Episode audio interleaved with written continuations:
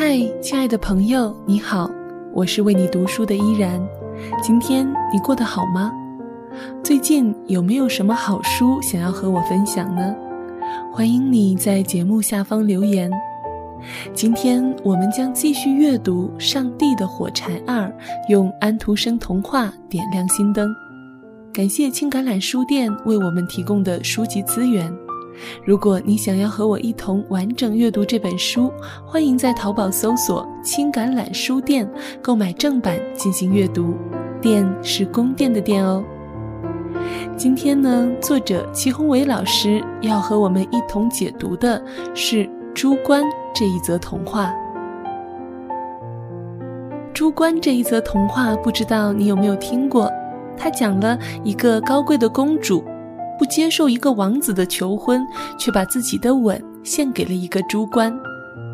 这可不是什么动人的爱情故事，而是事关诱惑和堕落。这到底是怎么回事呢？《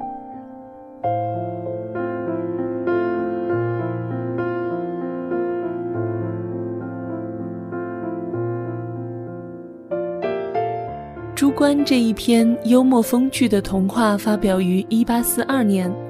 安徒生自己说，《猪倌》带有一个古老丹麦民间故事的痕迹。这个故事是我在儿时听到的，当然我不能照原样把它复述出来。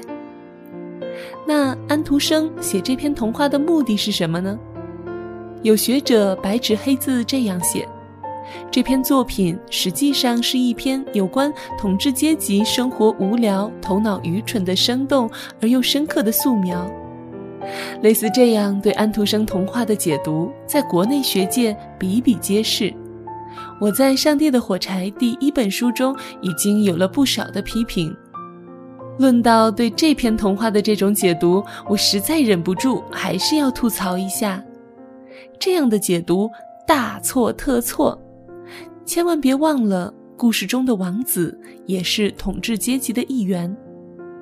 安徒生写他的这些举动，丝毫没有要讽刺他的无聊之意，反而是坚定地站在了王子这边。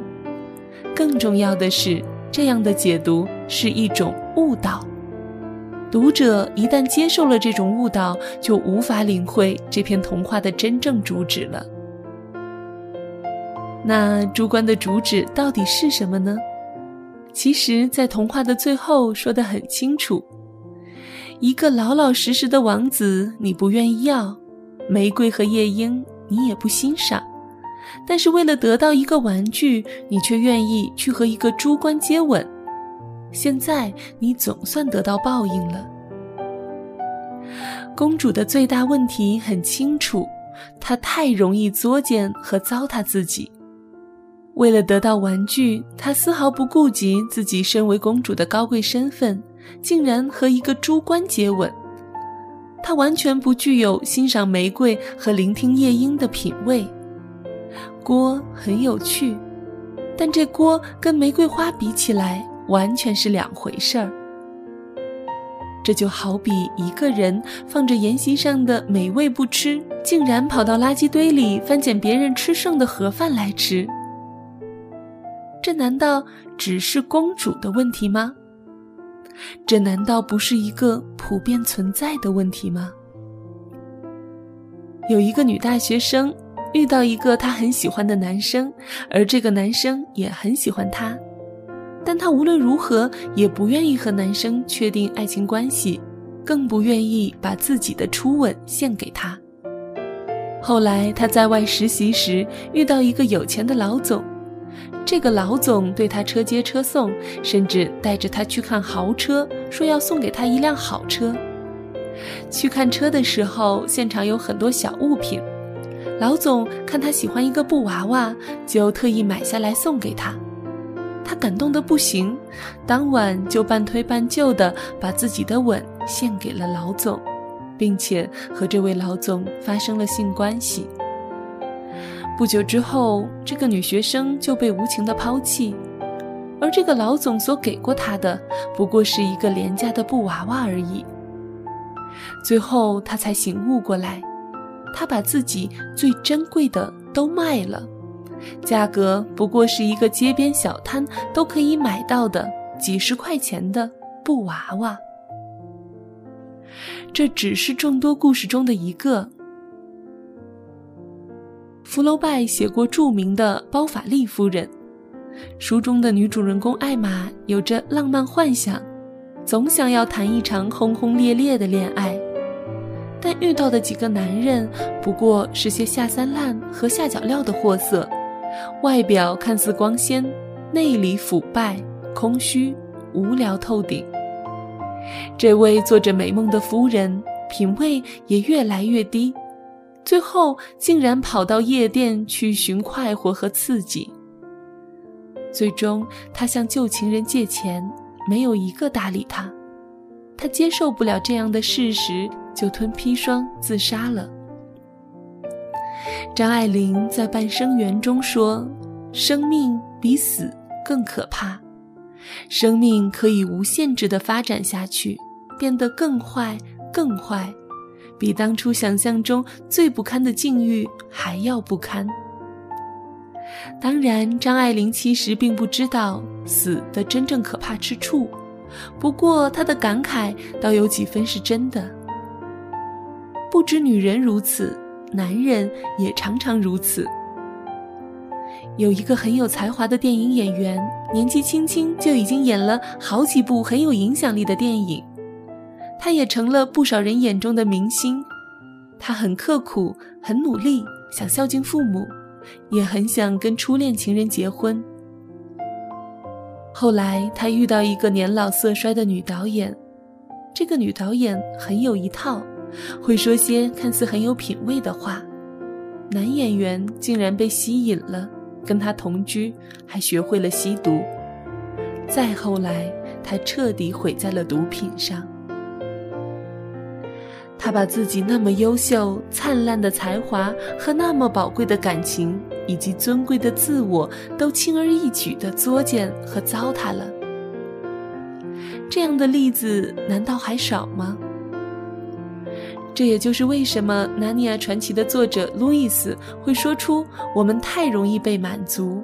我们如果好好想想，上帝在应许给我们的奖赏时，是多么的毫不含糊，也毫不含蓄。”而福音中所应许要赐给我们的奖赏，本质又是多么令人震惊时，看来上帝眼中的我们，并不是欲望太强了，反而是太弱了。我们就是一群被自己的心糊弄惯了的人。当无限的欢愉已经赐给我们时，我们却借助酒精、性爱和野心来打发自己。我们太容易被满足了，但关键是为什么会发生这样的事呢？在安徒生看来，这必须得回到圣经中的伊甸园里才能找到答案。当初上帝造了亚当，让他做人类的始祖和代表，上帝特意给他一个美丽的伊甸园，让他在里面管理、治理和修理。又特意为他造了一个配偶夏娃来帮助他。不过，上帝立了一个约定给他们：园中各样树上的果子你可以随意吃，只是分别善恶树上的果子你不可吃，因为你吃的日子必定死。其实这是一条很好遵守的命令，因为除了这一棵树，所有其他树上的果子都可以吃。上帝之所以颁布这样的禁令，是为了考验亚当和夏娃是不是真心实意的爱他。没有考验的话，人就成了机器人，也很难有真爱和自由可言。遗憾的是，夏娃和亚当并没有看重上帝和上帝的爱，更没有选择去爱上帝，而是听了魔鬼的诱惑，吃了分别善恶树上的果子。亚当和夏娃用一个果子就出卖了自己作为上帝儿女的尊贵身份，而自甘堕落，成为魔鬼的奴隶。表面上看，魔鬼说的似乎没错。亚当和夏娃吃了果子以后，眼睛明亮了，但这种明亮其实是一种新的遮蔽。他们脱离了天真无邪的状态，通过体验恶获得了关于恶的知识。结果一睁眼，发现的竟然是两人无法遮掩的羞耻这一事实。上帝不是不想让亚当夏娃知道，但不是通过这种邪恶方式来知道。表面上看，人是为了一个小小的诱惑就出卖了自己，但从实质上来看，人之所以这么轻易贱卖自己。实乃想证明自己是自己的主宰，所以在魔鬼通过蛇对女人的诱惑之中，有一种特别致命的诱惑，就是说他们吃了就可以像神那样。魔鬼许诺他们说，人自己可以做神，而不需要去听神的。但问题是，人不是神，人也做不了神，最终人做神不成。反成鬼，这不正是人性和人生的变奏吗？罪进入这个世界之后，这个世界就变成了一个巨大的名利场，充满了种种的诱惑和纷争。人如果没有了对上帝的敬畏和对道德的尊重，就会很轻易地接受各种各样的诱惑，甚至完全断送自己。早在1929年，美国作家福克纳在其代表作《喧哗与骚动》中宣告：“美丽者脆弱，无耻者生存，将是20世纪重要的生存特征。”小说中，福克纳安排了兄弟昆丁和杰生，分别代表脆弱的美丽和生存的无耻。昆丁对美丽丧失殆尽后的现实极度失望，于是投河自杀。而出自同一世家望族的杰生，却抛弃无用的高贵，甘愿变为市侩，顽强地生存下来，还洋洋得意地到处推销市侩哲学。有人说，中国的文化传统在汉朝为之一变，该因刘邦这样无所不为的流氓，代替项羽这样有所不为的贵族掌权。于是，中国高贵、壮烈、慷慨的先秦气势就每况愈下，投机、苟且、圆滑的生存哲学愈演愈烈。今日，这份投机、苟且、圆滑与西方现代化的工具理性联姻，在中西合璧的畸形现代化狂潮中吞噬一切。然而，印度诗人泰戈尔说。他把他的刀剑当做他的上帝，当他的刀剑胜利的时候，他自己却失败了。在一个美丽和高贵随时被打包贱卖的世界上，除了信仰，那真正的定力和气度又在哪里呢？这就像是安徽那位杀人灭口的少年，为了区区两千元就悍然动手杀人。也一并出卖了自己的青春和前程。据《法制晚报》报道，为了四十元停车费，北京女孩杨雪欧于二零一三年一月二十七日晚九时许，在北京市西城区华园北街北口南侧五十米金联顺达停车场内，加速开车拖死了四十七岁的管理员老丁。还有一则消息。重庆市的一个叫仁和镇的小镇，竟然在两千零五年创造了世界上最不可思议的离婚记录。这个人口两万多的小镇，短短一年内竟然有一千七百九十五对夫妇离婚，然后是假结婚、假再婚、复婚。之所以如此，原因在于重庆市的一份征地补偿办法规定，一对夫妻只能分一套房。但离了婚，单独立户可以各分一套房，并以优惠的价格购买。配偶为城镇户口且无住房的，可以申请多分配一间房，从一室一厅变为一室两厅。据南方周末报道，该镇的老百姓无论年龄大小，纷纷踊跃加入离婚的队伍，村里老太爷、老太婆都来离婚了。